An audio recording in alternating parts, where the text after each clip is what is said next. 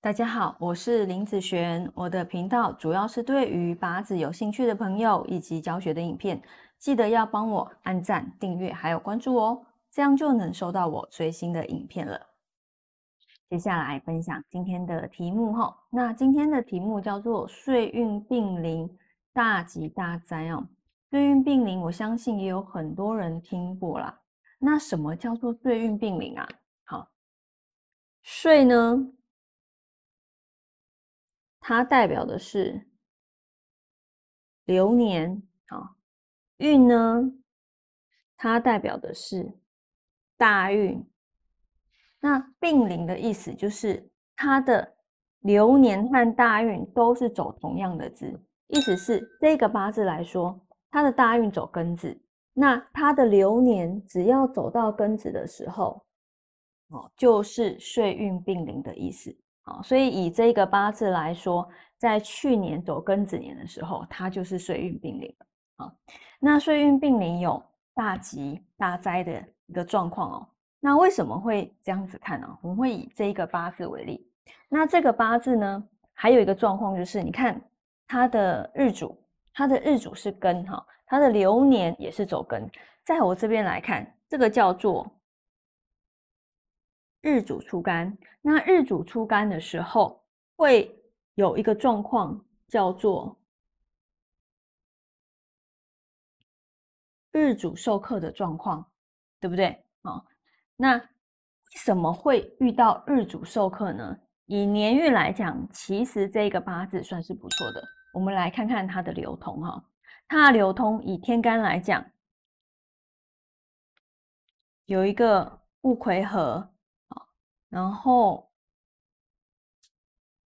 金生水，那以地支来讲呢，哦，就是金生水生木。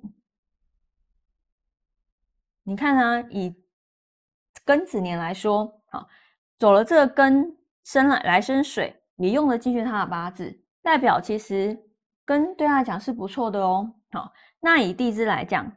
走了这个子水，你看也是一样，一连相生。其实以这个年运来讲，算是不错的。好，那我刚刚讲它会日主受克嘛，日主受克就是不好，主要是它在某些月份发生流年被克的时候，它就会比较差，也就是属于大灾大坏的一个状态哈。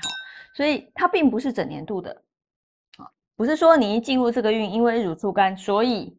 哦，这个八字不会，不是说你一进入庚子年就差，不是，它是只有日主受克这些时间，它才要注意，它才会比较差。好，就像喜三温暖一样哦，其实他今年的运还不错啊，只是说好，他会觉得不错啊，年运不错啊，对不对？刚进来的时候不错啊，但是遇到我刚刚前面讲月来克他的时候，才会觉得差。那其实地支也是一样哦。地支当这个子水被克消失的时候，哦，他的八字会变怎样？他的八字地支来讲就会变成金来去克木了，对不对？好，所以你看哦，这个八字当他的子水消失，他的财同样的哦也消失的状况。所以啊，为什么他在这一年会大吉大灾？就就就像喜三温暖一样哦，他并不是这个流年破财，不是哦，他是在某些月份才会破财。但是以今年来讲，他的财运算是不错。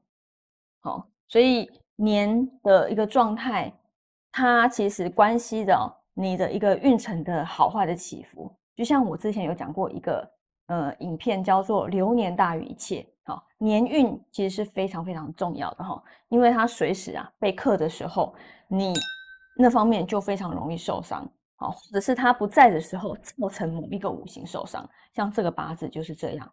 所以岁运并临，一定是好事或是不好吗？没有，要看它的五行流通而定。好，要看它的五行流通而定。那基本上年运，因为它重于什么？大运和本命的部分嘛，对不对？所以年运只要差的时候，哦，或是走什么字的时候，那个部分你就要特别注意喽。好，那以上这个影片就分享给大家以及我的学生，我们下次见喽，拜拜。